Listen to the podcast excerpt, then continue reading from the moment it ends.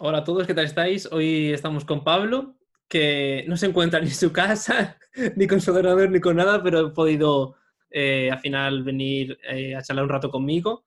Y nada, vamos a ver qué tal se da la entrevista y espero que os guste a todos. Bueno, Hola, Pablo, ¿qué tal? Bueno, antes que nada, muchísimas gracias por, por acogerme.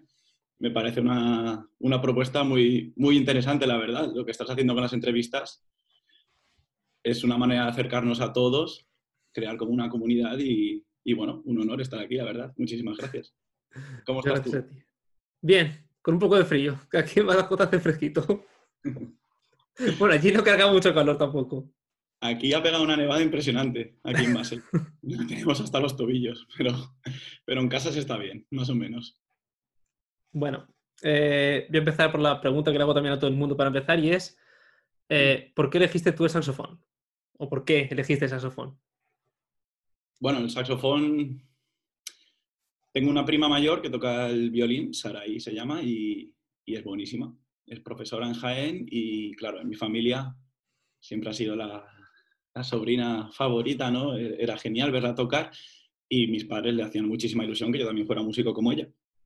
Total, que me apuntaron a la banda de mi pueblo. Yo soy de un pueblo de Valencia. Hay muchísima tradición de, bandas. Me apunté a la, banda de Burjasot, de mi pueblo. Y, nada, el día de, elegir instrumento, todos los chavalines de, primer curso, me acuerdo como si fuera ayer, el, el, que fue mi primer profe de saxo, José Francisco Muñoz Vais, llegó su momento y, y dijo, hola, esto es de oro, y, y, se puso a tocar la Pantera Rosa.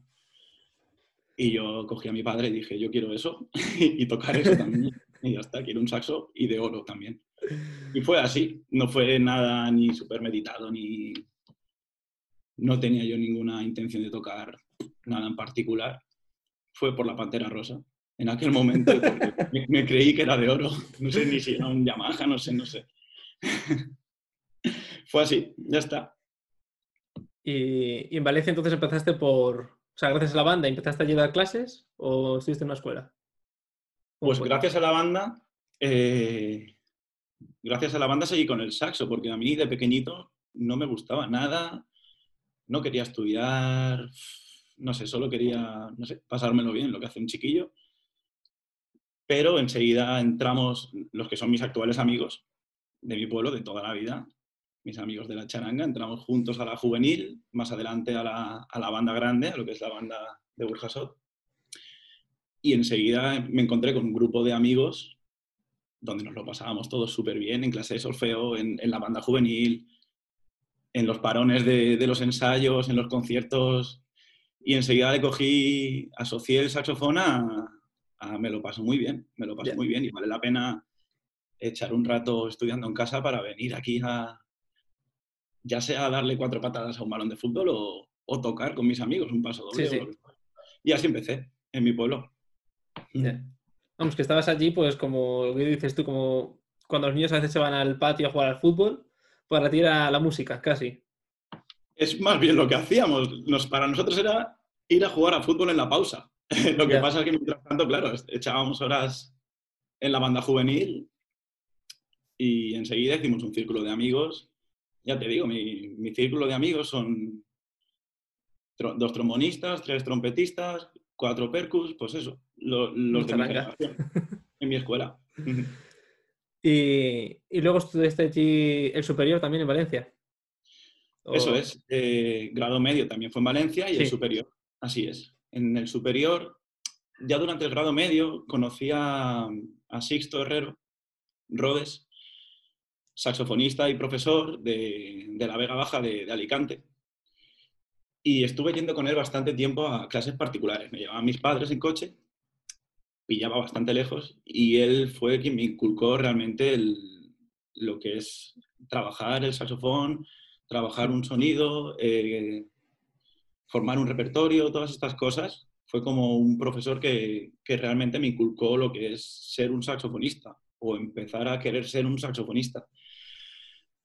Y con él tuvimos yo ahí tendría, no sé, 16, 17, tuvimos mis padres, él y yo, como un debate. Él ya quería que me fuera afuera, afuera a estudiar.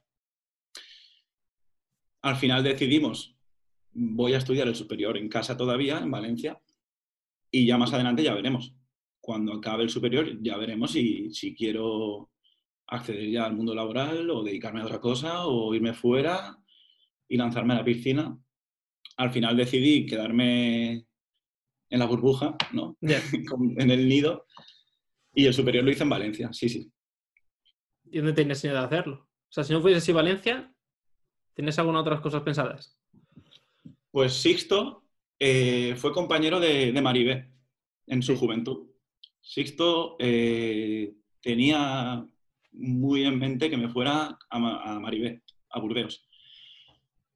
Eso a un chiquillo de 16 años, pues le venía, grande no, le venía, le enorme. Entonces yo decía, no, yo, yo no, no, no. Sí que es verdad que a Maribé ya la conocí, no sé, en mi cuarto de grado medio así, hizo unas jornadas en, en el Superior de Mallorca y fuimos un, compañero de mi pueblo y yo, y junto con otros alumnos de, de Sixto, fuimos todos para allí un fin de semana. Y yo ahí conocí a Maribé y la verdad es que fue una, una revelación para mí. Tenía como, madre mía, ¿cómo toca esta señora? Mm. No fue suficiente como para atreverme a ir con, con eso, con 17 años, fuera de casa. Y el, y el superior lo hice todavía ahí. Simplemente, cuando lo acabé, dije, bueno, yo creo que definitivamente quiero dedicarme al saxofón, quiero ser músico, quiero ir de todas con esto. Sí que es cierto que en Valencia no, el ánimo generalizado no era de, de sí, dediquémonos todos a la música, que nos va a ir a todos muy bien, sino más bien una perspectiva un poco más, como te digo, tradicional, en el sentido de que no, las cosas no siempre son fáciles para todos o... Aún así, yo me, digamos, me fié del consejo de, de, Sixto, que siempre me dio buenos consejos, todo se ha dicho. Y nada, cuando acabé el superior hice pruebas en Burdeos y, accedí. Y estuve allí dos años después del superior. Y, eso te iba a decir, estuviste con Maribé, ¿qué tal fue con ella? ¿Qué recuerdas de ella? ¿Qué destacarías? Cuéntanos un poco. Eh, cuando acabé el superior hice pruebas y accedí a, a Burdeos para dar clase con Maribe. Sí. Entonces, nada, acabó el verano y, me fui para allí. Y recuerdo, la verdad, con mucho cariño, el, principio, porque lo pasé tan mal, tan sumamente mal, se me ocurrió empezar con Denisov. Nunca le había tocado la, sonata. Y me pegó un curro descomunal, la verdad. Y yo, claro, yo un poco autopresionado, decir, tengo que, tengo que hacerlo bien. La primera clase fue bien, normal. La segunda ya fue bien y me dijo, bueno, ¿la semana que viene qué? Y yo, ¿la semana que viene qué? Me dice, sí, ¿qué vas a tocar ahora? Pues no lo sé. Cometí el error de decirle, no sé qué voy a tocar ahora. Y me dijo, vale, pues empieza con, con la secuencia 7 de, de yo nunca había tocado contemporánea. Lo tenía como eso tan difícil. ¿Nunca has tocado contemporánea esta Maribé? No, no, no, no, no. No, me atreví un poco a leer. Una vez eh, las tres piezas de Chelsea, bueno, me atreví a leer, ¿no? las trabajé, pero ni las llegué a tocar en audición ni nada. No era algo que me sintiera yo cómodo o que sintiera que pudiera dominar de alguna manera, no. Y mi primera experiencia real, digamos, fue con Berio 7. Ya, ya. Y no conforme con eso, no conforme con eso, me dijo, bueno, pues para la semana que viene me traes la primera mitad. ¿Sabes, no? Que es una obra así en sí, vale, pues hasta la mitad. Y yo veo el, el, mapa del tesoro este y digo, hasta la mitad. Total, que claro, llego a casa diciendo, tengo que hacerlo bien, ha confiado en mí, me han seleccionado, venga, estudia. Bueno, una de, de llorar, de dolores de espalda, de venga a estudiar, no me salía. Total, como pude, llegué a la primera clase. Nunca me lo dijo, pero creo que valoró el esfuerzo. Hice lo que pude en la primera clase. Yo quedé medio satisfecho y decir, bueno, bueno, la he leído. y me dijo, nada, pues para la semana siguiente, entera. Y yo dije, bueno, pues este va a ser el plan de, todo, de los dos años que me esperan. Y efectivamente ese fue el plan. Al principio es un, es un golpe, es, un shock de decir, pero este volumen de trabajo, ¿yo cómo lo sí, sostengo? al final te acabas haciendo. Todo esto, por supuesto, añadido a la carga de técnica que, que pide para cada semana y añadido, por supuestísimo, a, cada semana clase colectiva junto con Ilomi, clase sonata. Cada miércoles por la mañana estábamos todos en el aula, encerraditos, a tocar ya sea un movimiento de una obra, un concierto, un lo que sea. Clase con Maribé y con Ilomi. Entonces, claro, al principio tú llegas y dices, no sé ni dónde me he metido, ni cómo voy a sobrevivir. Pero a base de, de, currar y de... Sí, al final es todo eso, de trabajar. A base de trabajar y de verte capaz y de ver que tus compañeros trabajan y, bueno, quien ya está en segundo año ya es un ritmo normal para él, quien está en primer año y venga, puede con ello, pues tú al final dices, bueno, voy a trabajar que seguro que esto se saca adelante. Y, así fue mis dos años con Maribé. La verdad es que pocos viajes, poca fiesta, poco salir, mucho estudiar. Mucho estudiar. Eh, cada día estábamos todos allí a las 9 de la mañana haciendo escalas, pero para arriba y para abajo, sin parar toda la mañana. Menos los martes, que había clase toda la mañana, junto con todos tus compañeros.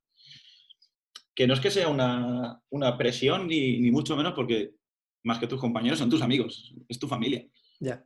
Pero claro, el, verte con, con Maribé y con el resto de tus amigos, que están todos con la partitura y todos escuchando, aprendiendo, viendo cómo lo harían ellos, o no sé, viendo qué se pudiera hacer mejor, peor. Pues es un, es un ritmo de trabajo que al final es bastante satisfactorio y productivo. Y mis dos años por ahí, vamos, no tengo ninguna duda. Fue quien me, quien me curtió con el saxo y que me, me, puso como una moto con el saxo. A mí y a cualquier alumno que pasa por ahí.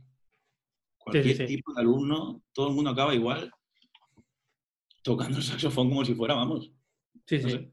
Pero la técnica, por ejemplo, eso me lo dijo Diego en la entrevista, que él que estaba toda la mañana entera haciendo técnica. Toda la mañana entera haciendo técnica. Te hablaba de los que estaban en, en, en su segundo año y decías, bueno, trabajando se puede. Pues Diego era uno de ellos. Diego fue como, como, un hermano mayor para mí en Burdeos. Vamos, jamás lo olvidaré.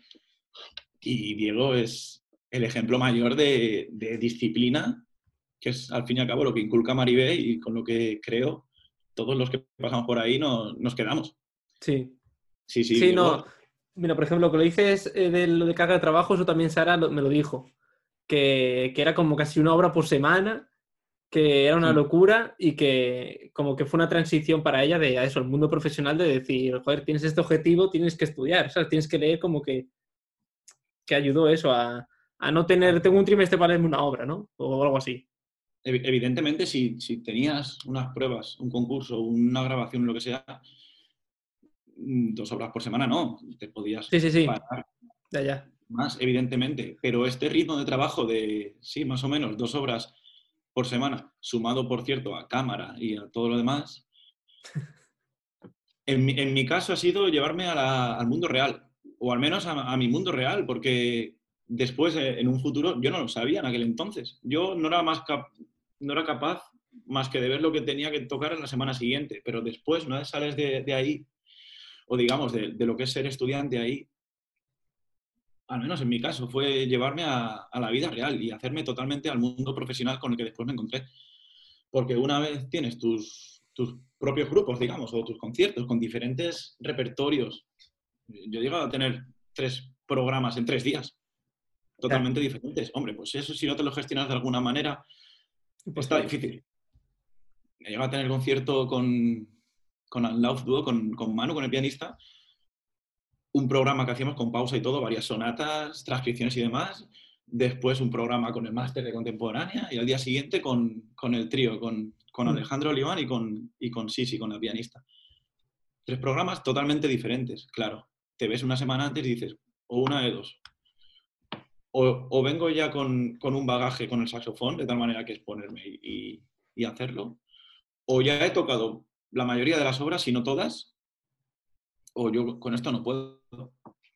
Entonces, en mi caso, a mí me ha ayudado mucho a atreverme a, todo, a todo. En cuanto a, en cuanto a, sí, a, aceptar conciertos o aceptar programas, digamos, con otros grupos, me ha servido para eso. Me he encontrado en, lo que es mi vida real como intérprete. Y después eh, te fuiste con Marcus, ¿no? O sea, justo pues después, no sé si el curso siguiente. Con Maribel estuve dos años. Sí. Y, y al acabar, yo a ella sí que tenía del todo claro que, quería seguir aprendiendo. Más que estudiando, aprendiendo. Quería seguir aprendiendo. Quería irme a otra ciudad, a otro país, a otro idioma y, y a otra gente incluso. Quería más cosas. Con Marcus me fui de, casualidad. Porque, bueno, algo muy nativo de Maribel. Me dieron una, una beca de estudios en, Valencia, en mi segundo año, para irme a... O sea, yo la solicité para irme a un festival en Ámsterdam, en aquel año, en mi segundo año de Burdeos. Total, que claro, esto para mí fue una, euforia, de decir, qué guay, me voy a ir a Holanda, voy a conocer a Borca, voy a clase con él, voy a escuchar todos estos conciertos, voy a escuchar al ensemble de saxofones de allí, que suenan de maravilla, qué guay. Cuando se lo conté a Maribé, me dijo, eh, tienes ensayo con el ensemble de aquí, no te puedes ir. punto, no hay más, ¿sabes? No te puedes ir, punto. Yo con, con ya había hablado, íbamos a tener clase, después iban a venir las pruebas. No pude ir, lo acepté. Y claro, perdí lo que es el festival, el vuelo, el todo y las ganas. Perdí las ganas. Dije, no sé, será una señal del destino. Total, que me puse a buscar mm, vuelos directos desde Burdeos. Digo, ¿qué opciones me quedan para el año que viene? Uno de ellos era Basilea. Empecé a indagar. Sí que conocía, no directamente, ni mucho menos, a Marcus Weiss. Y me pareció, me pareció interesante. Tenía aquí un muy buen amigo, que es Alfonso. Estuve hablando mucho con él. Me orientó muy bien. Me pilló un vuelo, di una clase con él vi un poco cómo estaba el panorama, se me cayó la baba con Marcus en aquella clase y me apunté las pruebas, hice las pruebas y me cogieron. Y eso, después de los dos años en, en Basile, perdón, en Burdeos, estuve en, en Basel. Me aceptaron para lo que es el máster de interpretación, digamos. Máster Performance, se llama aquí. Y al acabar, todavía me sabía poco, me sentía todavía joven de alguna manera y dije, quiero seguir. Ya no tanto como estudiante, sino más, bueno, poco a poco fui normalizando lo que es establecer grupos de cámara. Al llegar a Basel, poco a poco me vi viendo cómodo, me vi viendo en algo que me, que me llenaba absolutamente. Y en Basilea hay un programa de máster de música contemporánea mm que sí es de música contemporánea, pero en realidad es de música de cámara, de música de cámara contemporánea, digamos. Entonces, al acabar el primer máster, hice pruebas y me quedé dos años más para este segundo máster. En un total, o sea, fueron un total de cuatro años en Basilea. Ya. Madre mía. O sea, claro, hiciste dos, o sea, el máster de. y luego otro seguido, joder. y, ¿Cómo, cómo? Que hiciste eso, los dos másteres seguidos en Basilea. Sí, sí. No es tan raro, no es tan raro. Aquí mucha gente... Mm, raro es que te quedes solo para dos años. Ya. También por, un poco el funcionamiento de Suiza, porque si no eres estudiante, trabajas. Y quien llega aquí mm, con facilidad te empiezan a salir, si no conciertos, becas de estudios, si no ayudas, si no financiación para giras. Y en un momento, en dos ratos, eh, bueno, te ves con tus ingresos te ves autosuficiente y te ves siendo un músico, concertista. Y entonces no es tan raro que la gente se quede aquí para más de dos años, la verdad. Allí está más cerca que en España, imagino, ¿no? O, sea, allí las becas, las becas allí son, o sea, hay más número, de más cantidad, no digo más fáciles o más difíciles de conseguir, sino más número que en España. Sí, es, sí, también es otro funcionamiento que en, que en España es bastante, se lleva bastante la financiación privada. Hay bastantes fundaciones sí, sí que, dan ayudas a, bueno, en este caso, a, músicos, por ejemplo, a estudiantes en música, sí que es verdad. Yo cuando llegué aquí, claro, venir aquí es una inversión absoluta. Es una inversión de pagar el primer mes del piso, pagar la fianza, pagar la matrícula. Además es caro. Claro, claro. claro, claro. Entonces, yo para mí fue llegar, llegué un poco con miedo, es decir, estoy seguro de lo que hago, va a ir bien, si va mal, va a ir muy mal, no sé. Entonces, sí, los dos primeros meses para mí fueron tensos, digamos, tensos, tensos. Al tercer mes ya vino la primera beca de estudios por parte del conservatorio, el propio conservatorio hmm. me, becó y me, pude pagar con ello la, matrícula.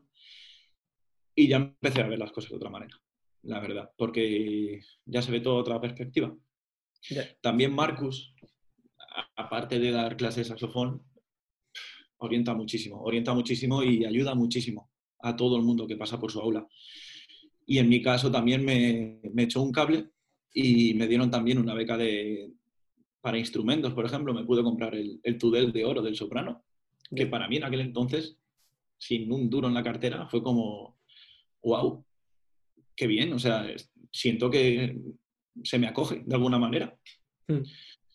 Entonces, bueno, también eso, el tema de las becas, hay unas cuantas y preguntando, yo pregunté mucho a, amigos, ¿qué me sugieres que haga? ¿Cómo hago esto? ¿O ¿Por dónde puedo tirar? Y me ayudó mucho porque la verdad, sin, sin conciertos, digamos, sin ingresos, al menos en mi caso, mi familia no me lo podía pagar. te voy a decir eso, que, que, prácticamente sin beca es inviable irse allí. No, sin tener ideas de, de, de, tener alguna beca. Igual puedes ir, eso, de primer a ese primer mes, pues aguantar, pero igual ya al tercero o el cuarto ya te ves que no. Sí, sí, sí, sí. Yo los dos primeros meses, como te digo, bastante cagado y ya a partir de ahí ya fue yendo bien en un primer momento con, mediante alguna beca de estudios, que tampoco es algo caído del cielo, no, no quiero... Sí, sí, sí, sí. Pero alguna beca de estudios que me permitió acabar el primer año un poco y ya después empezaron a llegar conciertos. Entonces, claro, enseguida me, me, vi muy, muy cómodo, muy, muy asentado, muy feliz. La verdad, fue una etapa que recuerdo muy feliz, vamos. Primera como músico que, que, me veía autosuficiente. Ya. Igual que de, por ejemplo, eh, para acabar ya con, con Marcus de Maribé, has dicho, pues la exigencia o de estar leyendo obras continuamente, de no, de no parar el, un ritmo así pues frenético, ¿no? ¿Qué dirías eh, que es Marcus, ¿no? O sea, ¿qué destacarías? Porque sí que de Maribé, todo el mundo que ha estado hablando, porque de Marcus todavía no se ha hablado aquí, pero de Maribé un poquito. Entonces, eh, todo el mundo dice por pues, lo mismo, la exigencia y, eso, el estar en el nivel más alto que puedas dar, incluso un poco más. Entonces, de Marcus, ¿qué dirías tú que sería lo más llamativo? Mm. Marcus tiene un diferente acercamiento a, la música, a la, manera de entender la música. Y como profesor, es, otro enfoque, decirte. Maribé es disciplina pura, de tal manera que sencillamente eres un portento del saxo, digamos, un alumno cualquiera que pasa por Maribé. Marcus es, es otro acercamiento en el sentido de que él te abre muchísimo la mente. La verdad es que no habla tanto de saxo, sino más de otras cosas en torno al saxofón, ya sea otros instrumentos, ya sea pintura, ya sea...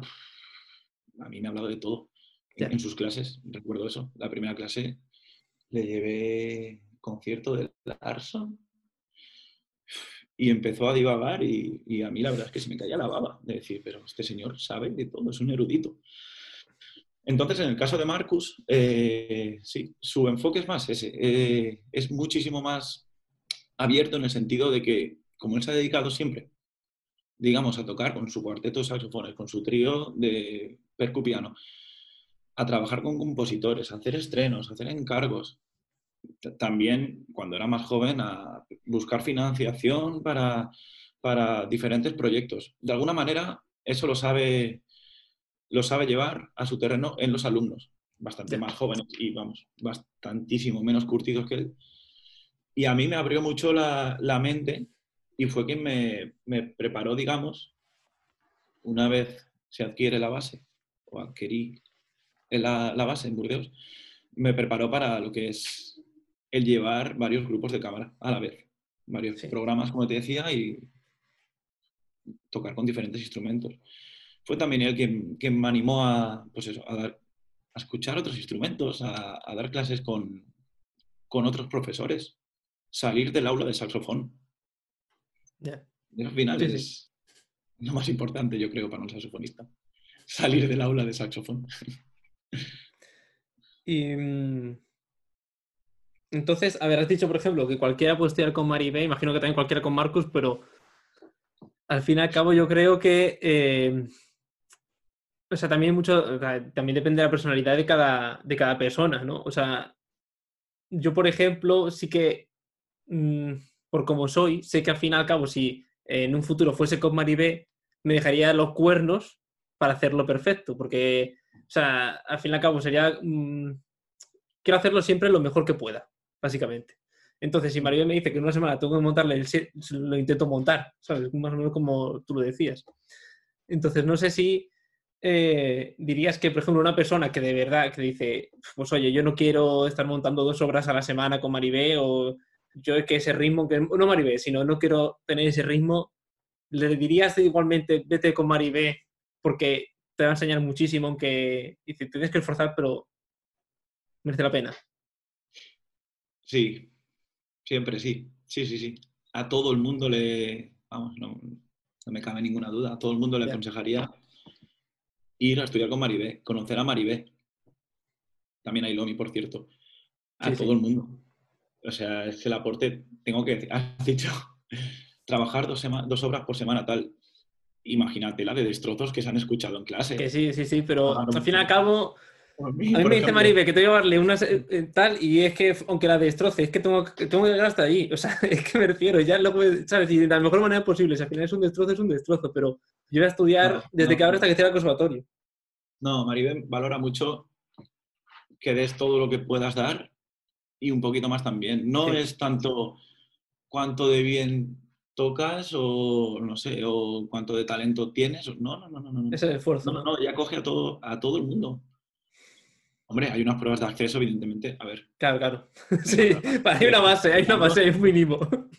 Claro, a ver, hay un nivel en el aula, que el profesor intenta mantener. Pero ya una vez entras en el aula, eres uno más. Y jamás he visto yo, no sé, ni tratos de favor, ni.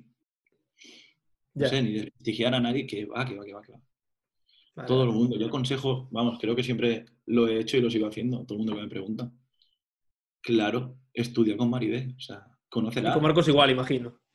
Con Marcos igual. Con Marcos, no solo está Marcos, sino que también está el centro de, aquí de Basila, el conservatorio, que es brutal. El, resto de, de, profesorado es increíble, increíble. Y la ciudad, la verdad, es que verte en el centro de Europa yo me vi a un tiro de piedra de, Berlín, de Burdeos incluso, de Estrasburgo, de Viena, de... Yo en estos cuatro años en los que estudié aquí en, en Basel, yo viajé un montón. Es que al final lo tienes todo a un tiro de piedra. Es que son muchas cosas.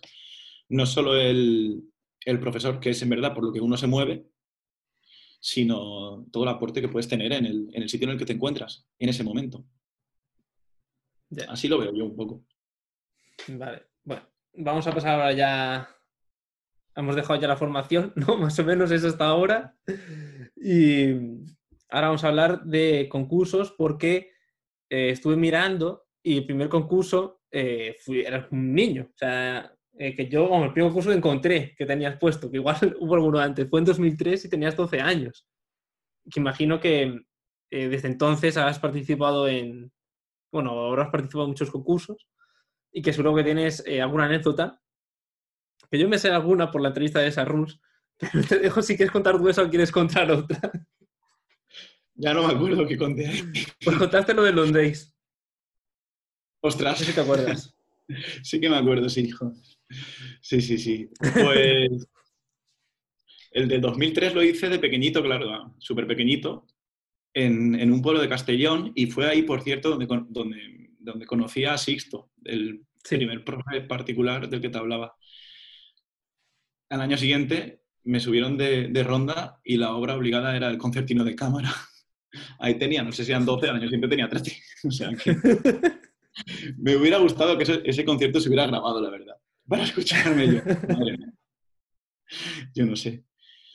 Pues no sé qué contarte. El último, creo que fue el último concurso que hice, fue con el cuarteto que estoy ahora, el Concept Store, que son, éramos cuatro compañeros del mismo máster, ¿no?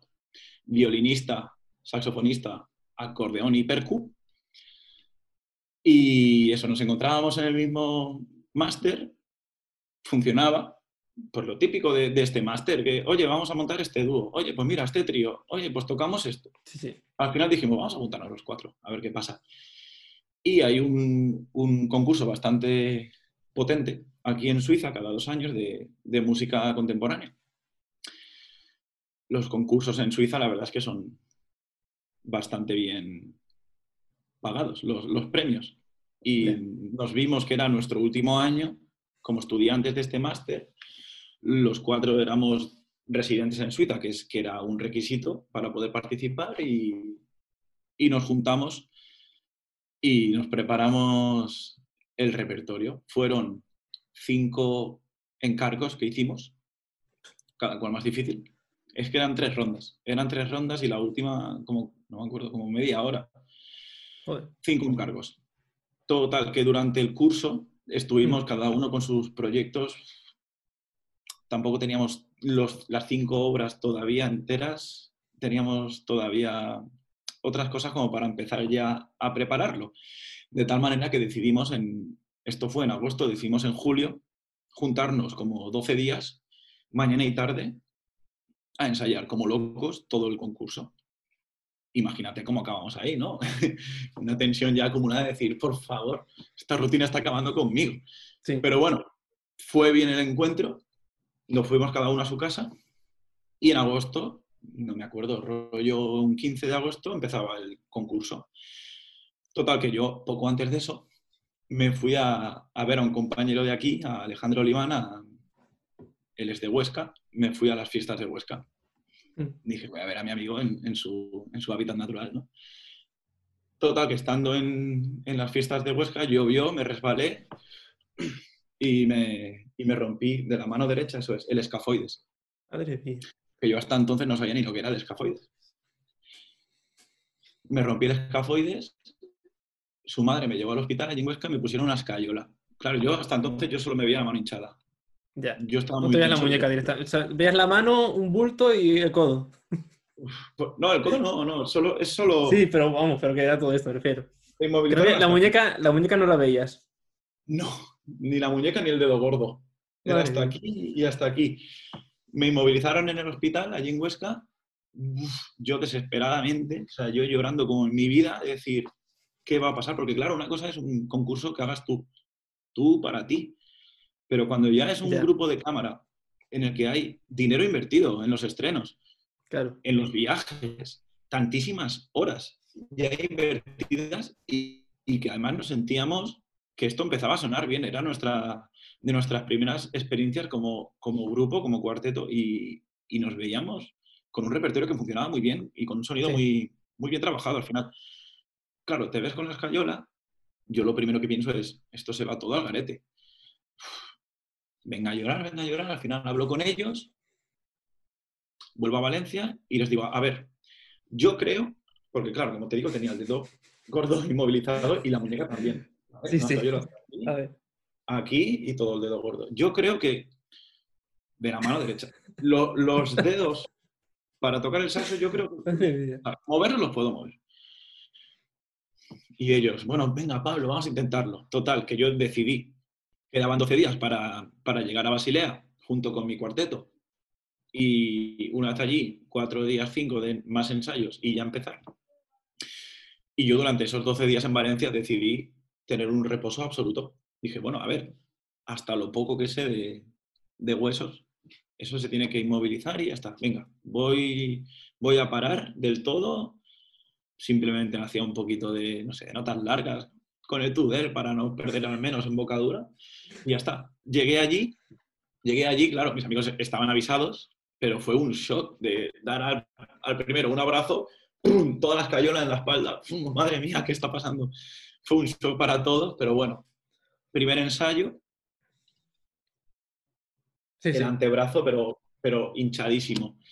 Un amigo mío, fisio de, de mi pueblo, que me ayudó mucho en los 12 días de antes, le llamé ahí llorando, ¿qué pasa? Tal. Nada, Pablo, seguro que es porque está muy apretada, aflójatela, ya que vas a darle movimiento y has tenido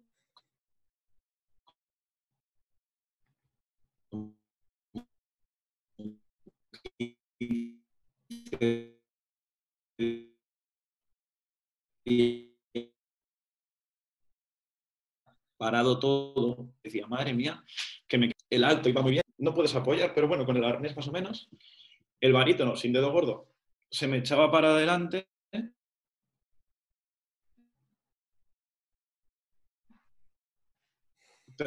Pero bueno, o sea, se me un montón metido. Esto se reía, me lo apoyaba en la, en la rodilla. Un montón de entradas que daba yo, se las pasamos todas a la violinista o al percu, me acuerdo.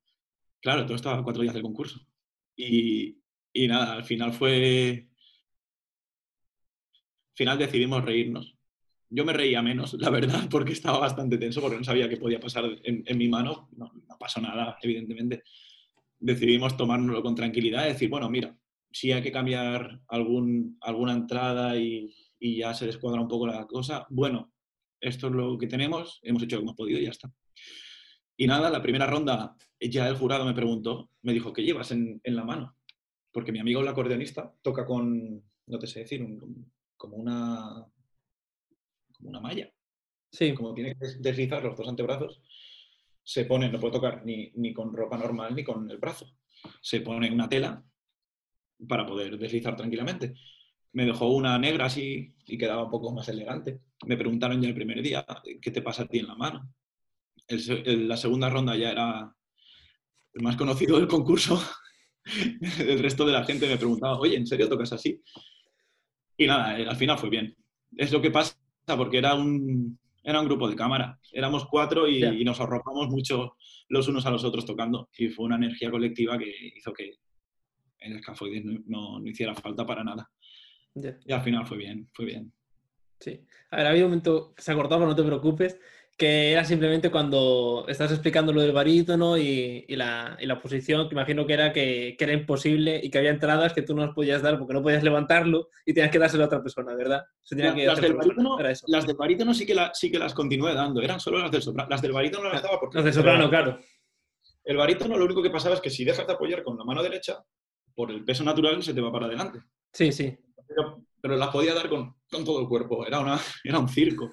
Las del soprano sí que era imposible porque se me caía. claro. se me caía. No me acuerdo Ya. cómo lo hice, pero estaba yo un poco... uf. O sea, que al final hicisteis el concurso y todo. Sí, sí, ya te digo, es que fue una inversión enorme y fui yo quien dijo, chicos, yo, el vuelo que ya tengo pagado, yo, yo lo voy a coger, yo me voy para Ya. allí. Y decidimos, hombre, ellos, era, ellos me decían, Pablo, a ver, Piénsalo, A ver. ¿no? Piénsatelo. Piénsatelo. Sí, hay mucho trabajo ya invertido y dinero y tiempo, sí. Pero quizás la salud es lo más importante. Yo me atreví y ya te digo, quitando el primer ensayo que se me hinchó la mano, que parecía que era una morcilla, y lo pasé muy mal mentalmente, quitando eso, fue, al final fue divertido. Al final, como está inmovilizado, no, no sé, na- nada malo puede pasar. Hombre, sí, me hizo una moradura terrible aquí por, la, por el tope de la escayola, pero aquí no tenía ningún problema como tal. Madre mía. Y luego para reponerte fue- de Fue eso, bastante, fue bastante circense, la verdad. y para reponerte de eso, ¿cuánto tiempo estuviste? O sea, Tres meses, tres meses. Tres meses. Al volver, justo al volver, que era como a- ya había pasado un mes, me tocó Sí. y me hicieron radiografía y me dijeron, mira, va muy bien. Yo me callé, yo dije, yo no claro, puedo te iba a contar decir, callado, ¿no? Yo calladísimo. Me me dijeron, oye, pues va muy bien. Está bien que, mu- que muevas la mano. Yo, un poco sí que la he movido. Al segundo mes, lo mismo, me quitaron la escayola, me volvieron a hacer la radiografía. Yo ya iba diciendo, venga, va, que yo ya lo veo bien. De hecho, al médico le dije, ya no me duele. Y me dijo, ah, no, mira, pum. Me reventó la mano. Dije, vale, déjala, dejamos un poquito más. Y nada, fueron tres meses. Tres meses. Me acuerdo de celebrar mi cumpleaños en octubre. También con la escayola y a los tres días o así eh, quitármela. Donde trabajo ahora, la primera clase la di como último día con escayola. Me acuerdo. Pues eso, de, julio, agosto hasta octubre. Madre mía. Sí, sí. Todo el verano, sudando eso. Mm. Sí, sí. ¿Y, mm, ¿Tienes algún consejo para sobre los concursos? Para la gente que se presenta, porque hemos estado bueno, en unos poquitos. Algo, algún, no sé, algún consejillo. En mi caso, los concursos a mí me han servido mucho para, para motivarme a, a, trabajar más, digamos, más de lo normal, y para conocerme a mí mismo y para saber dónde está mi, mi nivel, digamos, mi, mi, momento, para saber, sí, dónde está mi nivel. Como consejo, lo primero que se me ocurre es no, no hace falta presionarse. Para un concurso, nada, quiero decir, has comentado los concursos que, que he ganado, pero no has dicho nada de los que no he ganado, que creo que son más. Quiero decir, no pasa nada. En mi caso ha sido más, no sé, le cogí muchísimo cariño al, a lo que es el ritual de, de preparación previo.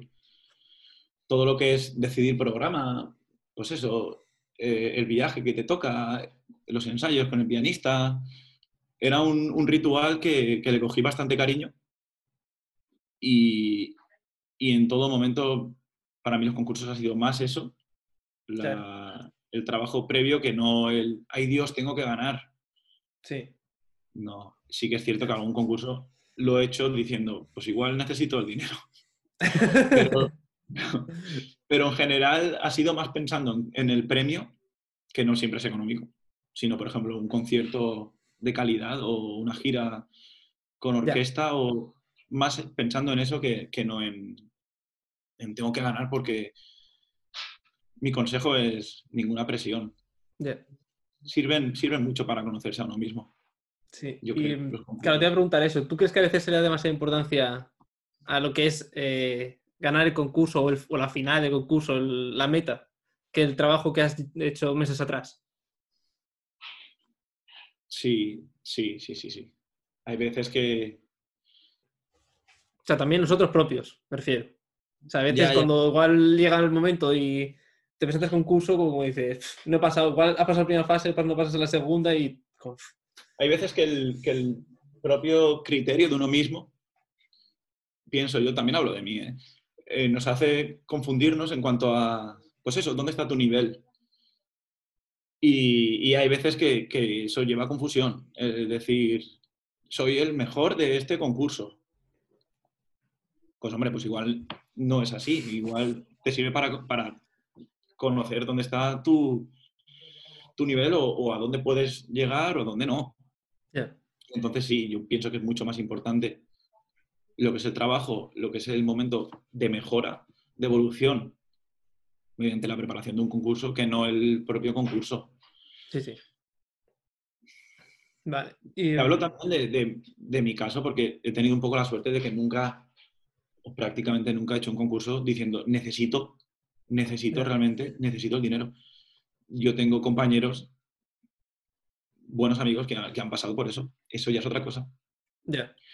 Pero bueno, en mi caso nunca ha sido por, pura necesidad, sino más por, cariño al, ritual de, preparación. Sí que es cierto.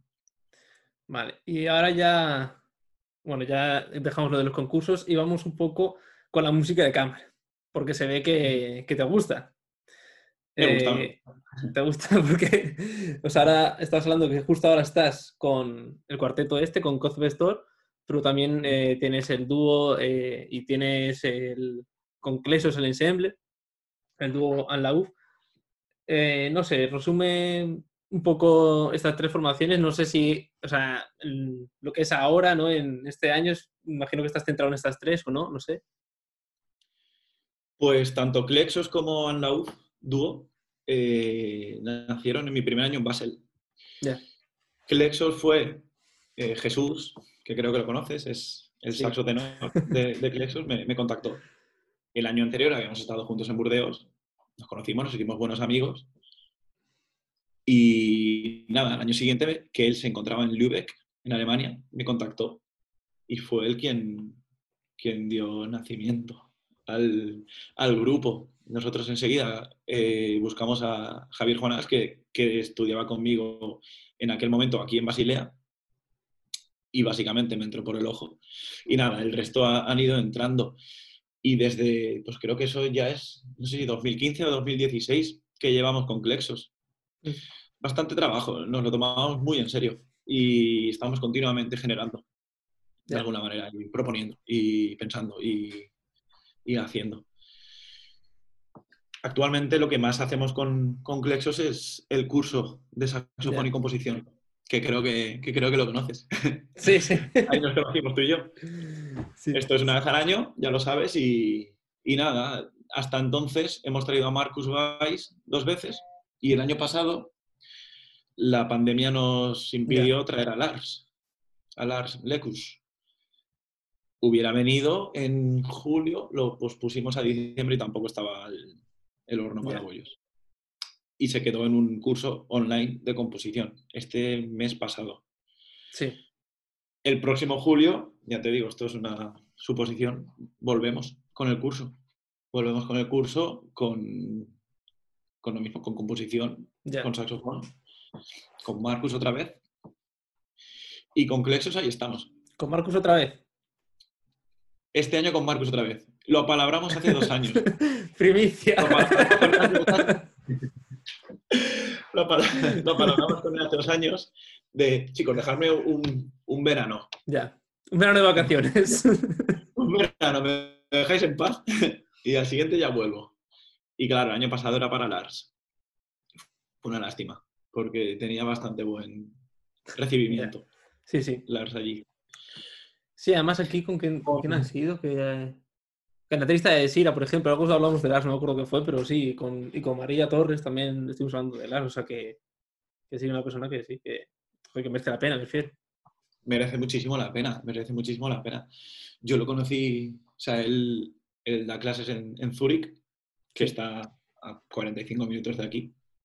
Y yo he estado, vamos, lo conozco bastante, de festival en Zurich que ha organizado él, del festival Impulse, donde él fue profesor y director de, ensemble. Como profesor de saxo es, es brutal, es muchísima energía. Ya. Se nota que es una generación anterior, o al menos yo así lo veo. Y como director de música contemporánea, yo lo veo, lo veo absolutamente capaz, la verdad. Me encanta mucho como, director, como músico en general. Entonces, claro, nos apetecía traer a Lars allí. Nos apetecía mucho, se nos ha cortado. Sí, es que justo, ¿eh? Parece que Marcus sabía escoger el año para no. Nada, con, con Anlauf, como te digo, eh, esto es saxofón y piano, con, con Manu, con Manuel Borraz, muy buen amigo mío, muy buen amigo mío, o sea, hemos compartido muchísimos momentos juntos. Con él fue otro rollo, desde el día cero. Nada, yo llegué el primer año a base, él ya estaba allí, no sé si uno o dos años, y pronto nos hicimos amigos. Pues lo normal, cuando llegas a un sitio nuevo, lo primero que conoces es a los españoles que hay por ahí, menos en mi caso. Pronto nos hicimos muy buenos amigos y nada, así un día hablando dijimos, venga, vamos a, organizar una clase con, con Kerniak, con, un profesor de piano de aquí. Y nos pusimos a ensayar y dimos clase y así empezamos un poco. Eh, mediante una beca yo tenía que dar un concierto y nuestros primeros dos conciertos, porque lo conectamos con otro en Madrid, fue en febrero.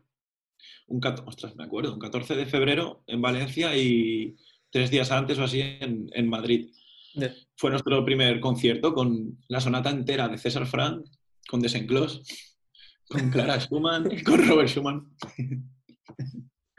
Y así empezamos.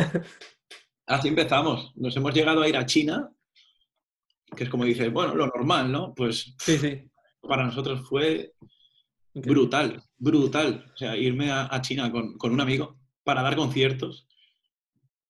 fue algo que, vamos, recordaré siempre con tantísimo cariño. Era la primera vez que salía de Europa, tanto yo como él. Y, y, así como lo más potente que hemos hecho, en mi opinión, no es lo de China, sino una gira que hicimos por España, mediante clásicos en ruta. Me acuerdo que esto fue algo que consiguió él y que me lo dijo estando los dos en China. Estando en China me dijo, Pablo, el año que viene nos vamos de, gira. ¿De gira? ¿A dónde? Nos fuimos a Cádiz en verano, a Pamplona, a Ciudad Real, a Lugo, a... Ay, ay, me dejo una. A Mérida. Y esto fue, sin duda, el mejor trato recibido en mi vida. Contábamos con... Es que era un trato increíble por parte de Clásicos en Ruta. Ha sido lo mejor que hemos hecho. Y el programa fue tan, tan, tan bien pensado por parte de los dos y tan disfrutado que siempre quedará como de lo, de lo más top que he podido hacer. No solo con Manu, sino, sino en general. Ya. Y, mm, y, era Concept Store, que va a estar justo en, en pleno ensayos.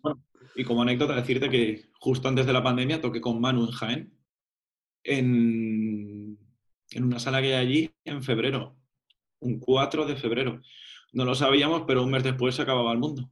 Ya, sí, sí. Claro, empezó la pandemia diciendo, madre mía, menos mal que hemos podido hacer esto. Qué guay, siempre quedará en nuestro recuerdo. Y con, y con Concept Store, como te digo, empezamos en el máster de contemporánea. Éramos cuatro. Éramos Alicia, una polaca al violín. Yo estaba con el saxo. Eh, de Eslovenia, toca el acordeón. Y el percu Ahora es otro, ahora es Guillem, que es de Altea, de, Alicante. En aquel entonces, nuestro compañero de máster era Oded, que es de Israel, y con él fundamos el cuarteto. Nada, Oded simplemente iba a otra, tenía otro, otro pensamiento para el futuro cercano y, simplemente dijo, bueno, chicos, cambiamos y ya está. Y ya con Guillem hicimos el concurso del que te hablo, que es con, con el que arrancamos como tal con, la, con los músicos que somos ahora. Todavía con el anterior Percu llegamos a tocar y estrenarnos como grupo en Impulse, en el Festival de Graz, en Austria. Y después de eso ya empezamos lo que es con los encargos para el concurso, con los ensayos para el concurso y con el concurso. Y a raíz del concurso, es que es, bastante fuerte, es el, más pepino que hay de música contemporánea eh, aquí en Suiza gracias a este concurso, haberlo ganado, nos salió concierto de laureados, digamos. Todo esto la pandemia lo ha cambiado. Lo que iba a ser una gira de conciertos por Suiza, con, tocando en, Basilea el pasado día 13, en Lausanne este lunes que viene, y en Zúrich el miércoles que viene, creo que, creo que son días 18 y 20 de enero, todo esto va a ser pospuesto, Zúrich pospuesto desde ayer y los lo vamos a hacer, este lunes tocamos en streaming. O sea que esto es qué hora? ¿Cómo? ¿A qué hora? Pues si lo supieran te lo diría. Ahora mismo no me acuerdo. Nosotros cogemos la, furgoneta por la mañana muy pronto y nos vamos para allí. Tenemos entrevista en la radio. De hecho, lo hacemos Alicia, la, violinista, y yo. Y luego salimos por la tele. No, no me acuerdo de la hora porque como es un, un pifostio el, el setup. Tenemos que montar, son, tres, son dos estrenos y una obra de Mijail Bail que tiene, que tiene proyector, que tiene luces, que tiene cámara de vídeo, que tienes que grabar en directo, que tiene electrónica en vivo. Resumiendo, necesitamos todo el día para montar. Y el concierto me quiere sonar que es a las cinco y media. De todas maneras, se queda durante 15 días eh, público para poder verlo quien quiera y las veces que... Sí, te iba a decir porque te he preguntado qué hora, pero claro, igual esta, no sé si lo subirá este domingo o el siguiente, pero bueno. No sé si era cinco y media, me quiere sonar.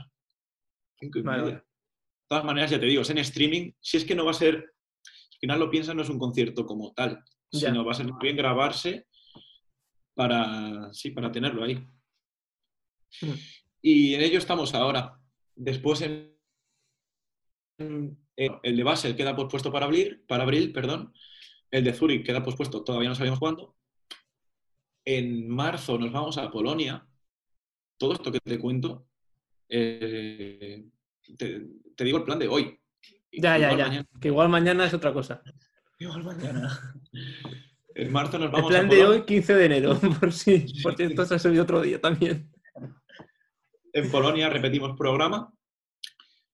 Como te digo, son estrenos de, Andy Frank y de Daniel Cea, ambos residentes en, Suiza. Estamos trabajando con ellos estos días. La verdad es que está siendo mucho trabajo. Estamos muy saturados, muy desbordados. A mí me duele toda la espalda. Pero estamos muy contentos porque está, está siendo mucho curro, pero está saliendo bien.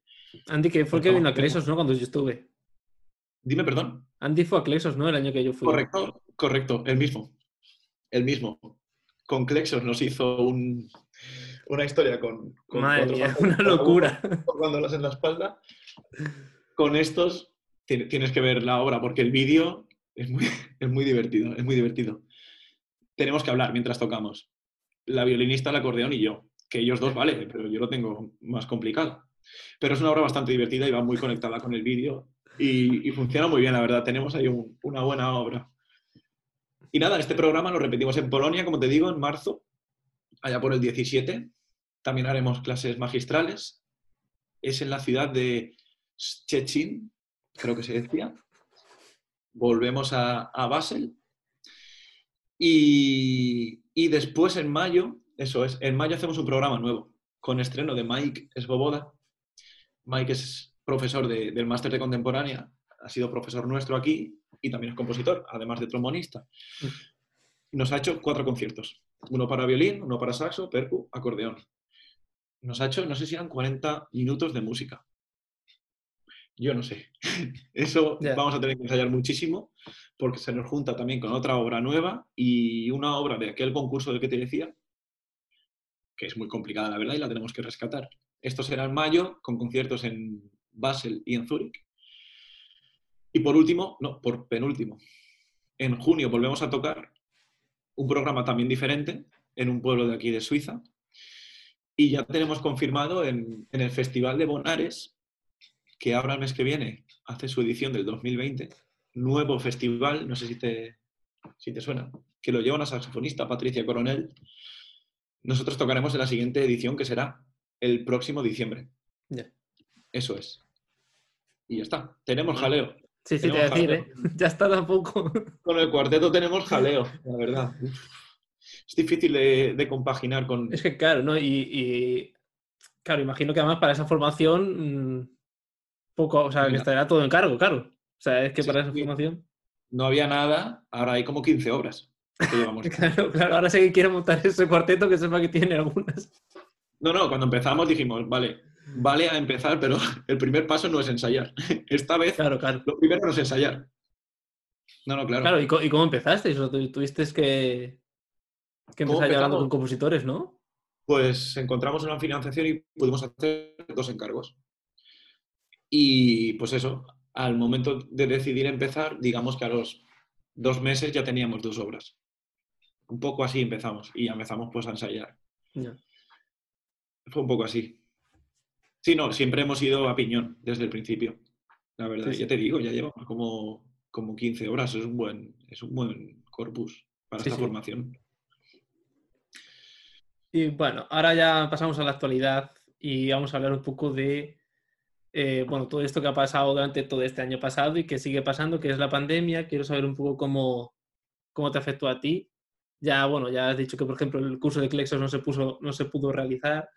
Y, no sé, un poco eso, que nos comentes cómo, cómo te, o sea, qué, qué, te influyó y cómo te, te sentiste con, con, el parón este cubo. Pues en el momento en el que me encontraba, yo el curso pasado eh, comencé como profesor por primera vez, digamos, en, en, en, Valencia, en un pueblo de Valencia. Y en el momento en el que me encontraba, eh, en el aula que tengo de, de profesional, tengo siete alumnas fabulosas y cuando empecé, desde el principio, eh, surgió un proyecto para irnos a un festival en, un pueblo de, Francia llamado Ortez. Y nos íbamos en febrero, final de febrero, justo antes de, del confinamiento. Entonces, el mayor choque para mí en aquel momento fue haber llegado a, en mi primera experiencia como profesor, y por supuesto de mis alumnas, primera experiencia fuera, dando un concierto, llegaron a, tocar música de François Roset, música contemporánea, alumnos de grado medio en Francia. Los profesores eran tres, eran Maribé, era Gilles Tresot y Barthélemy, y Tomás Barthélemy. O sea, ante tres profesorazos de primera línea, dieron la cara y, tocaron súper bien y volvieron, por supuesto, sobremotivadas y, y yo más, y yo más de decir, pero, pero qué alegría y, qué lujo tengo yo aquí. Entonces, claro, en lo que más me afectó, digamos, anímicamente fue el, parón que me vi yo como con respecto a, a mis alumnos, de decir, yo no contaba con esto, o sea, contra esto sí que no puedo luchar. Claro, entonces ya nada, se fue todo lo que es el ensemble que formamos, se fue, se paró de, lleno y sigue más o menos parado. Seguimos ensayando en cámara, más o menos como se puede, pero no es ni la misma sobremotivación de antes de, ay, que nos vamos a Francia, ni, ni la misma energía, incluso es inevitable. Entonces, por un lado eso, cuanto a las clases, sí que tengo que decir que, que todos mis alumnos, también los más pequeñitos, todos estudiaron más y se esforzaron mucho más y, supieron, supieron seguir avanzando. Al verte encerrado en casa, en el caso de ellos, de todos ellos, se pusieron a, estudiar más. Entonces, bueno, todo, todo tiene una parte buena, digamos. Y cuanto a los conciertos, pues no lo he contado, pero unos, no, sé, 10, 15 conciertos cantados o por puestos. Madre mía mayormente por puestos. Sí. Como te digo, ya te digo, el, en octubre, tengo fechas para octubre, para verano, para, para junio, es lo que te he contado de Polonia, por ejemplo. Ya. Nos íbamos a ir, mira, ya ni me acordaba, nos íbamos a ir a Corea del Sur con, con Concept Store, a Londres también, a Berlín, nada, nada, nada. Nada. Estamos un poco intentando lidiar para, para que se posponga, digamos, para al menos poder realizar la, actividad. Un poco así, con Clexos también. ¿eh? Con Clexos también se nos han quitado las alas, que no las ganas, pero... ¿Qué te voy a contar? Que no sé más. Sergio. Eh, lo que me estoy dando cuenta es que eh, me has dicho que la última semana de febrero estuviste con tus alumnas en, en Francia y que justo el 4 de febrero también estuviste con, el dúo, entonces lo que me di cuenta es que no paras. O sea, ya lo has dicho ahora con todo lo que tienes en el cuarteto, que no paras, que yo no sé. O sea, bueno, ahora estás estos días estás ensayando, o sea que al fin y al cabo eh, has encontrado un rato para estar conmigo, pero vamos, que es que no, no sé, no, paras, ¿no? De un lado a otro. Concretamente estos días, o sea, la, tensión ha salido fuera al final. Mira que nos queremos, nos entendemos, los ensayos son fácil, es fácil, ya da igual lo difícil que sea la obra. El problema viene cuando se acerca la fecha del concierto y, te faltan horas. Ese es el problema. Entonces, claro, a veces se hace difícil. Esta vez se está haciendo difícil porque, a ver, es lo que pasa cuando trabajas con obras nuevas. Que no sabes lo que te vas a encontrar hasta que no lo tienes. No puedes escucharla tampoco, una referencia ni nada. ¿Cómo, cómo? Que no tienes ninguna referencia de nadie ni nada que escuchar. Sí, a ver, del propio compositor tienes... Claro, claro, pero no de otro concierto, otras personas, me refiero a otros músicos. Claro, claro. Entonces nos encontramos con una partitura curiosa, la verdad. Bueno, y bueno, ya has hablado de, un poco del futuro respecto al cuarteto y no sé si tienes algunas cosas más por allí en, mente que, se, que puedas decirnos. Sí, a ver. Unos conciertos o algo. Bueno, has hablado también eso del, de Clexos, de lo del cuarteto, y no sé si te queda algo más. Me queda una pequeñita cosa que hoy, a día 15 de enero, sigue adelante. Entonces, a ver, en abril voy a grabar un disco con piano entre los días 5 y 8 de abril. Es que no para, es, que es increíble. en una, me cuesta, me cuesta a veces compaginar. De momento va bien. Entre los días 5 y 8 grabamos un disco de saxofón y piano, repertorio francés clásico, obras de Paul Maurice, Tableau de Provence, eh, Caplet, Impression d'automne, un Ravel, un Debussy. Y la pianista es Sisi, que con ella ya he tocado dos mil millones de veces. Es una amiga de aquí, de Basilea. Ella acompaña, o sea, es profesora, digamos, acompaña saxofones y también fagotes. Es muy amiga mía, la verdad, nos entendemos mucho y el disco va a ser con ella y los ensayos van a ser aquí. Por eso te digo que de momento grabamos en abril. Si no pudiéramos ensayar, los vuelos están, las fechas están guardadas. ¿Cuántos vuelos tienes ahora mismo comprados? Pues tres encuentros más, tres, no, cuatro, cuatro encuentros más. En total, ¿cuántos, ¿cuántos vuelos tienes cogidos de aquí? O sea, ¿cuántos tienes comprados ya? No, solo eso, solo eso.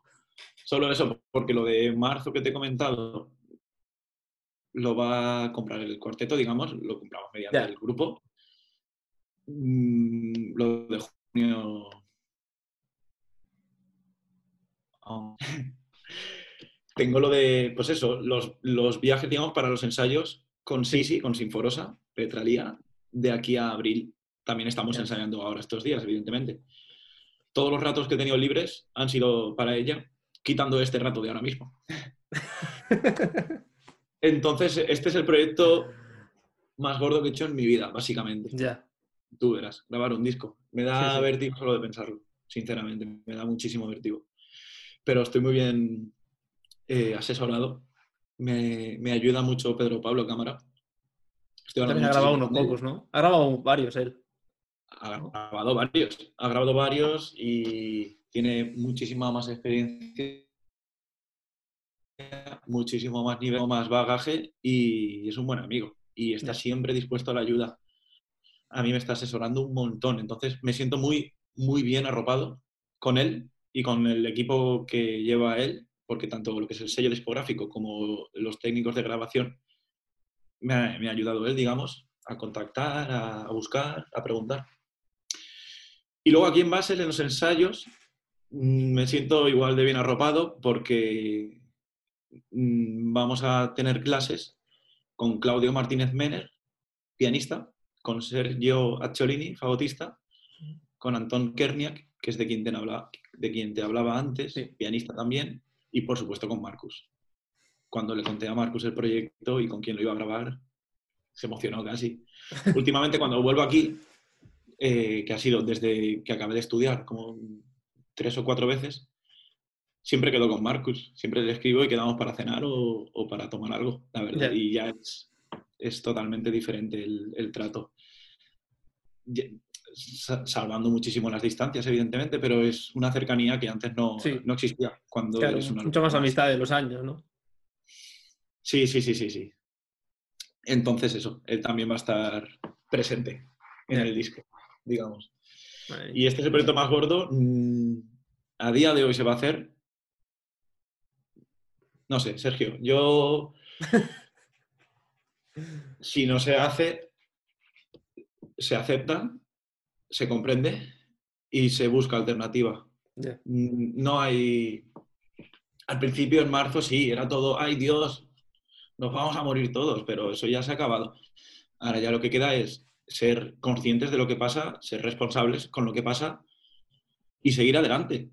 Sí, sí. Sobre todo, sobre todo un músico no puede echarse atrás, al contrario, tiene que seguir al pie del cañón como siempre se ha hecho. Y en mi caso es así. La idea surgió antes, antes de que existiera el, virus, la idea de grabar un disco. Joder. Hace tiempo entonces, ¿eh? Dos, tres meses antes de, que, vamos, te hablo de diciembre, enero. Hace un año. le empecé yo a dar vueltas. Por lo que pasa, que enganchas tres semanas libres sin tener nada que hacer y... Pero contigo no sé cómo enganchas tres semanas libres. y eso, ya está, yo creo que ya está. Eso es todo. Porque con en el conservatorio donde doy clases mm, me acaban dos alumnas, el grado medio, este año. Tendrán su recital. Pero como te digo, lo que es el ensemble es, que es lamentable, o sea, es muy triste, es muy triste. A mí me da mucha pena, porque una cosa es que a ti se te chafe algo, pero ver tanta motivación en tus alumnos y, y que se les chafe también a ellos los planes, es, es triste. Entonces, como te digo, ahí nada, simplemente estamos dando clases, seguimos trabajando y ya está.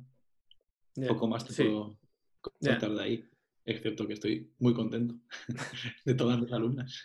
Sí, no, aquí, aquí a nosotros nos pasó un poco así el trimestre pasado, que ya lo he dicho, no sé si lo sabes, una semana antes de la audición de los cuartetos, nos dijeron que, que no podíamos tocar en el conservatorio más de tres vientos a la vez. esa, cara, esa cara se nos quedó a nosotros, sí. Entonces, una semana antes, literal, o sea, era como, era un medio borrador. Y una semana antes, como que dijeron, pues ya está.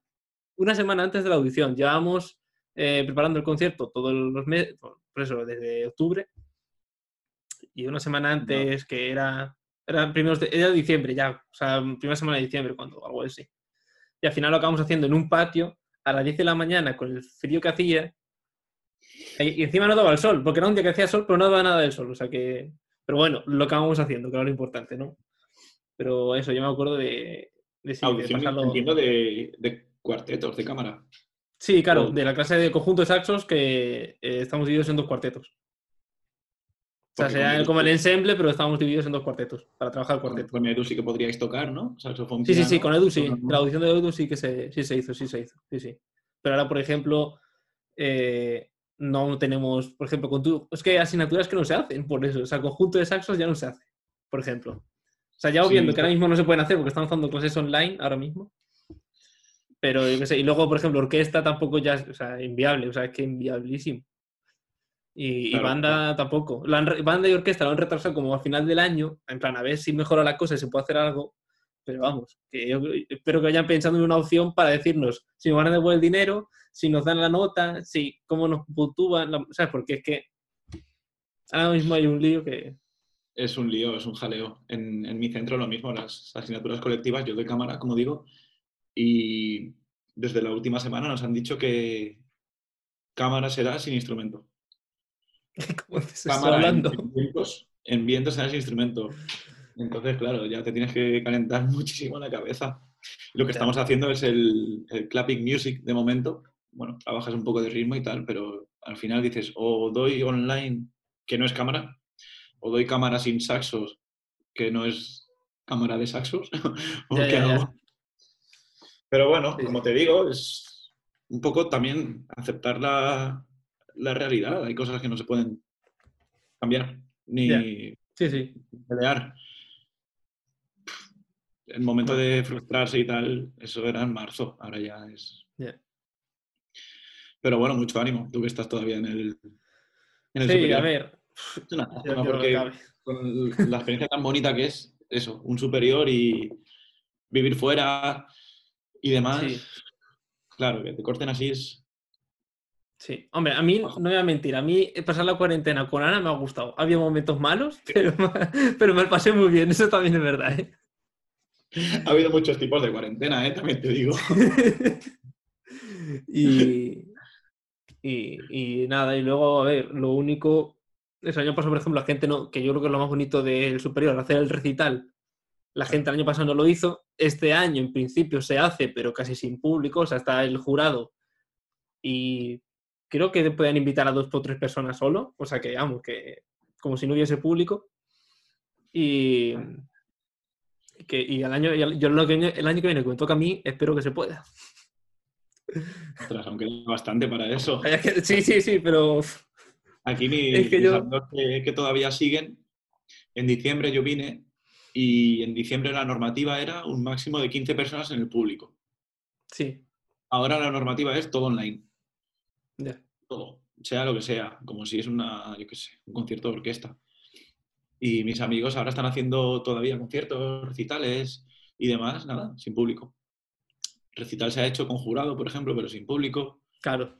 Claro, mucho al fin y al cabo lo bonito de los recitales era, o sea, no era hacer el examen, era, que viniese toda la gente del conservatorio, viniese tu familia y te escuchase. Claro, no es solo la, claro, claro, la preparación previa de, ay, tengo que tocar bien, voy a trabajarlo más y llevo meses con esta obra, a ver qué tal. Sino es el día ese que al final es mm. como una boda. Sí, sí, sí, no, o sea, eh, yo es que me acuerdo de eso, el primer año cuando vine aquí a los recitales eran una boda, o sea, es que literal, se llenaba eso, que es que había una... no entraba más gente en el salón de actos, no entraba más gente. Y luego a la salida lo mismo, me falta tirar arroz a la gente. Pues bueno, a ver si hay suerte en tu caso. Yo creo que el recital. Yo, espero que en mi caso sí, pero no quiero decir, no quiero hacer mi ilusión. yo ya no digo nada. Yo te he contado todos mis planes. Igual mañana cambia todo. Bueno. Bueno, y ya para ir acabando, em, te voy a hacer las cinco preguntas que hago a todo el mundo al final, que es, ¿qué te gustaría aportar al mundo de la música a ti? Pues nunca me lo han preguntado, Sergio. Ni yo a mí mismo, creo, la verdad. Yo siempre me he dejado de llevar. Siempre me he dedicado a hacer lo que me gusta. Que lo que me gusta no es solo voy a estudiar a muerte música contemporánea, sino en general. Y creo que es algo que sigo haciendo. Con el saxofón desde siempre lo, lo he concebido así. Y quiero que siga siendo así, la verdad no, no tengo pretensiones altas de llegar a ser el, no sé, el Pavarotti del saxofón, ni no tengo ningún tipo de, de pretensión. Quizás por lo que te contaba antes, tantos, concursos, sé dónde está mi nivel y sé también dónde no está. Entonces, no aspiro más que me, siento feliz. Me pasa tanto con Clexos como con, con el cuarteto, con Concept Store me siento feliz trabajando con, compositores, sintiendo que estoy desarrollando un, repertorio nuevo para mi instrumento, que al final es algo a lo que le acabas cogiendo amor. Y bastante me conformo con eso. Desde que soy profesor, la verdad me he descubierto a mí mismo porque hasta entonces solo me dedicaba a tocar y solamente a tocar y buscar conciertos y tocar y más obras y más repertorio y más tocar y más conciertos y más viajes. Desde que he empezado, digamos, con otra dinámica que es un poco a compaginar, aparte de que evidentemente toca bajar el, ritmo de, conciertos, porque si no, no se da abasto. Me siento muy, muy feliz, muy feliz con la labor. No me lo esperaba para nada. Siempre he pensado que no va conmigo quizás no va conmigo y no lo sé, pero me siento muy, me siento muy feliz dando clase. La verdad, me parece una profesión preciosa, la, docencia. Y creo que, creo que de alguna manera, ya te digo, no me lo esperaba, no lo sé, pero creo que es lo que más me llena ahora mismo, dar clase. Me gusta mucho, me gusta mucho ver a un alumno mejorar, ver a un alumno motivado ver a un alumno esforzándose, como yo he hecho ante un profesor, y, poniéndose nervioso y sufriendo y decir, ¡ay, que en casa me salía! todo este tipo de cosas me parecen, la verdad, muy enriquecedoras desde la otra perspectiva, siendo el profesor. Entonces, como te digo, pretensiones ninguna, ninguna. Sigo dejándome llevar, la verdad. No sé qué va a ser el año que viene. ¿Para qué te voy a mentir? no sé qué, hombre, me voy haciendo, ya no es la burbuja en la que vivía antes de qué guay, vivo fuera y igual el año que viene me voy fuera y ya no están así, ya es otra, otra mira, otra perspectiva, pero sigo dejando, siento que sigo dejándome llevar. No quiero ni mucho menos estancarme o apalancarme o acomodarme. ¿Qué va? A ver, no sé si este... Sí, hombre, más o menos. Y esta es una pregunta un poco más, un poco más libre, ¿no? Para reflexionar. Eh, la siguiente pregunta es, ¿cuánto, ¿cuánto has estudiado, o cuánto, mejor dicho, sueles estudiar en un, en un día normal? Exacto, ¿cuántas horas? Pues tengo mi banda, de la que te hablaba antes, el local, a cinco minutos andando, y dispongo de él por las mañanas, porque por las tardes se da clase. Entonces, no todos los días, pero cuando, digamos, el ritmo normal, voy ahí hecho un rato la mañana. También tengo un, compañero de la banda, un chavalín al que le doy clases, pues si por ejemplo viene él, pues hombre, ya es menos tiempo de estudio, pero echamos la mañana. No te sé decir, pero estar allí tres horas, sí, por ejemplo, evidentemente, como te digo, ahora tengo que grabar un disco, ya. triplícalo, pero sí, un poco por proyectos. Cuando ha bajado el ritmo de conciertos a cero, no te voy a mentir, no, ni mucho menos estudiaba todos los días. Esto es así. De hecho, en el confinamiento me, tuve que inventar se me fue de las manos, me tuve que inventar un concierto Sí, sí, se me fue de las manos. Yo estuve, yo estuve viendo, ¿no? me acuerdo que, que, flipabas porque lo compartí eso, Rafa, y aquí viéndote... tocar para, para mis padres y mis amigos, pero, pero además de, de risas. De risas. Además me puse un repertorio, yo decía, que algo que sea difícil no, muy difícil voy a tocar algo que, me supere, algo que jamás tocaría en un concierto. El Jungle, Paganini. Eh, y, contactándome gente. Y madre mía, ¿y ahora cómo, tiro esto para atrás? He creado un monstruo. Entonces, claro, por ejemplo, en el confinamiento, para eso sí que estudié, pero vamos, me tuve que poner las pilas como un tonto. Pero durante el confinamiento el ritmo era bajísimo, bajísimo. Acorde a la motivación, vaya. Ahora, pues eso, por ejemplo, con tantos proyectos, ahora sí que estoy estudiando más. Tengo que decir que me operaron del, ah, una tontería, del labio y he estado un mes. Joder, el mes pasado más o menos. Después de volver de, del concierto de diciembre y hasta Navidad, medio mes, no sé, sin tocar nada, porque no, no, pude. Pero sí, en general es eso, acorde al ritmo que tengo. Intento mantener una rutina y ahora con el disco, pues eso, triplica las horas que te he dicho. Vale, o sea, que ¿cuánto sería? ¿Cuánto sería? Pues mira. Ah, menos, hombre, no hace falta una exacta. En fin de semana, tal y tal. En fin de semana intento pasármelo bien. En la medida de lo posible. Intento salir a comer, si se puede, o salir a cenar, si se puede. Si no se puede, pues no sé, relajarme. Entre semana. Pues he hecho las mañanas allí. He hecho las mañanas allí. Ahora sí que será de lunes a lunes estudiar, pero hasta entonces ha sido pues las mañanas. Las paso en mi banda. De media, no te sé decir, tres horas más o menos. Vale. Algo así. Vale, vale. A ver, esto es todo relativo. Yo es que lo voy apuntando aquí, que no se me escape ningún dato de estas cosas. Vale. La siguiente pregunta es que me digas el setup que tienes. El setup. Sí. Pues con el soprano voy con Concept. La abrazadera. ¿Es serie 3 o es.? Serie 3. Serie 3 con Tudel de oro. Concept de boquilla. Eh, cañas del 3,5 y abrazadera bambú. Con el alto voy con Soloist, C una estrella. Es un serie 3 también, con Tudel de oro también. Sí. Eh, abrazadera bandolen y cañas del 3. Eso es. Con tenor voy con la Lars, la boquilla Lars. Hmm. Que claro, es otro, es otro rollo, pero no me disgusta, la verdad. Y cañas del 3. Y con el barítono es un serie 3 también. La boquilla es Selmer. La abrazadera es la BG, eso es. Y cañas del 3. Eso es, creo que no me dejo nada. Sergio. Si me dijo, no, me por favor. Yo creo que no me has dicho todo, sí. Y mm, ya, lo siguiente es, ¿alguien que te gustaría que entrevistase yo?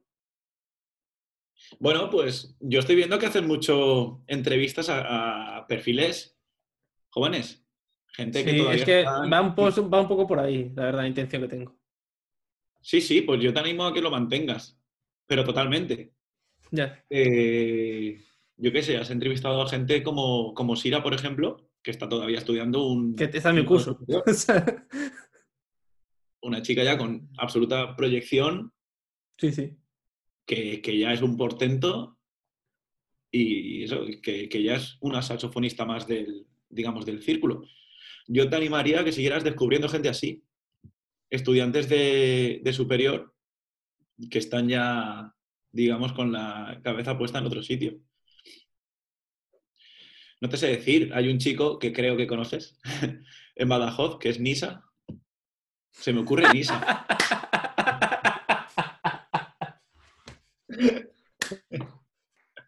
A mí se me ocurre Nisa, es el perfil, que yo veo que yo veo acorde a este, a este formato. Vale, Está muy vale, guay. lo diré, lo. Está- pienso que ayuda muchísimo, muchísimo al entrevistado. El sí, sí. darte a conocer es, es un escaparate con el que en un principio no, no cuentas. Sí, sí. Yo te animaría a que siguieras por ahí. Es una ayuda bastante grande. ¿De qué te ríes tanto? porque no, porque ya lo he hablado con él, pero bueno, igual. Son, eh, son cosas que todavía no podemos hablar, digamos. ah, vale, vale, vale. O sea, él ya está contactado y ya, y ya está para, la, la entrevista está palabrada, pero está pospuesta por temas. Pues puesta, ¿no? Como todo en esta vida ahora mismo, ¿no? Sí, sí, un poco así, un poco así. Sí, está- pues, básicamente, básicamente tiene que ver con, con algo que se ha pospuesto para él y entonces quiere esperar a que haga eso para venir. Ya sé por dónde vas. Le encanta. Muy bien, muy bien. Así que, y ya está, y lo último Pues es que me hago yo, ese perfil, Sergio, Sí. yo te animo a que sigas con este perfil. Vale, De como, Ya. como Sira o como Nisa. sí, sí. Y lo siguiente, ya lo último, lo último es que me hagas una pregunta a mí. Una pregunta a ti. Vale. ¿Qué te... ¿Por qué haces esto? ¿Por qué has abierto este Podsax? ¿Por qué inviertes, gastas tanto tiempo en, en entrevistar a la gente, en retocar vídeos, en subir vídeos, en compaginarlo con el Instagram, hacer las historietas? Esta semana llevo una que no paro, ¿eh? No para, ¿verdad? ¿Qué te anima a pasar tanto tiempo en esto? Em, ¿Qué, qué aspiras a hacer con esto? en realidad es un poco distraerme, porque yo soy, o sea, yo si, si no tengo en mente algo que hacer que no sea, o sea, porque obviamente a mí me gusta tocar, ensayar y, y todo, pero yo necesito algo más, porque yo de verdad, o sea, duermo poco, pero porque mm, estoy siempre como buscando cosas que hacer. Entonces, de, a mí desde siempre, no sé, me ha gustado el mundo de, internet y de subir cosas y, y todo esto. Y además yo soy una persona que consume mucho cosas, muchas cosas en internet. Y, y fue un poco a raíz de que lo que tú decías, de eso, de gente joven que tiene proyección, pues como conocerlos, ¿no? Y luego también gente que igual eh, ya ha pasado por eh, cosas que igual la gente, pues eso, que estamos en superior, vamos a pasar y que son relativamente cercanas a nosotros, como por ejemplo tú con los másters, o Diego o Sara, y que nos pueden, eh, pues, o dar consejos, que son personas más cercanas a nuestra edad y que probablemente os sentamos de otra manera que si nos lo comentase, por ejemplo, Maribé o Delan o cualquiera de estos que son Claro. la hostia, pero no es lo mismo, al fin y al cabo. Es, un, es de, otra, visto de otra manera. Y luego, pues, pierdo tiempo por, básicamente por eso, porque es que para mí, o sea, me gusta. O sea, no es una cosa que diga, joder, ¿qué sufro haciéndolo? No, me gusta. Y, y además me gusta a mí superarme y saber que cada vez lo estoy haciendo mejor. Y, y ya está. O sea, yo no busco ni ser conocido ni nada así. Busco pasármelo bien y busco lo mismo que busca la gente cuando ve los vídeos. Eh, conocer a gente y conocer experiencias de la gente, básicamente. Muy bien. Y no sé si he respondido. Iba, iba a decir, como sabes, hay más, hay más, hay, hay más plataformas de este tipo, ya sea Sack Rules. Sí, claro, sí, sí, pero es que, o sea, a ver, yo también cuando empecé dije, "Uf, me voy a meter en una porque Rafa ya haciendo esto mucho tiempo y digo, me voy a meter en una que digo, tengo que hacerlo de una manera de que no sea lo mismo. Entonces, por eso Claro. centrarme ya también eh, primero en tanto en gente joven para entrevistar como también hacia un público más joven. O sea, al fin y al cabo esto no, o sea, lo puede cualquier persona, pero el tema internet, al fin y al cabo, es- está asociado siempre a gente más joven. Ya. Eso por un lado, y luego que sean en vídeo, que no tengan como una duración estipulada, que, que al fin y al cabo, pues eso, sea hablar, que no sea escrito. Yo eh, las también las leo, pero como que si ahí me lo cuentan, lo veo de otra manera. Claro, No lo veo de la misma manera. Claro. Y, no sé, tengo los medios para hacerlo, tengo las ganas y un poco más. Ya está, lo tienes todo. Ni siquiera hace falta más. Yo, como te decía al principio cuando nos hemos saludado, digo, muchas gracias por, por invitarme, por recibirme, porque igual que a mí, a cada uno de, de los, de las personas que ya llevas entrevistadas, nos echas un cable, nos echas un cable. Quiero decir, es una, una ayuda que te viene sin que te esperes, es una manera de darte a conocer. Entonces, muchas gracias por la ayuda. Sí, nada más, más. Yo, gracias a ti, ya he conocido a, a unas cuantas personas más. Es que además yo, también buscaba eso. O sea, conocernos y de una manera más cercana, que es hablando, básicamente. Aunque no hablen directamente contigo, ¿no? Un poco así. Y, que era como una, pues no sé, una pequeña comunidad. Muy bien. y, poco más, no sé. Pues un placer haber estado aquí este rato contigo tan agradable. Sí, llevamos un ratillo ya. Llevamos un ratillo, ¿no? Sí. bueno, pues muchas gracias a ti, ¿eh? Nada, como te digo, a ti gracias por, por acogerme y nada, seguimos hablando pronto. Vale, sí. Hasta luego. Te mando un abrazo. Sí, yo también. Venga, hasta luego.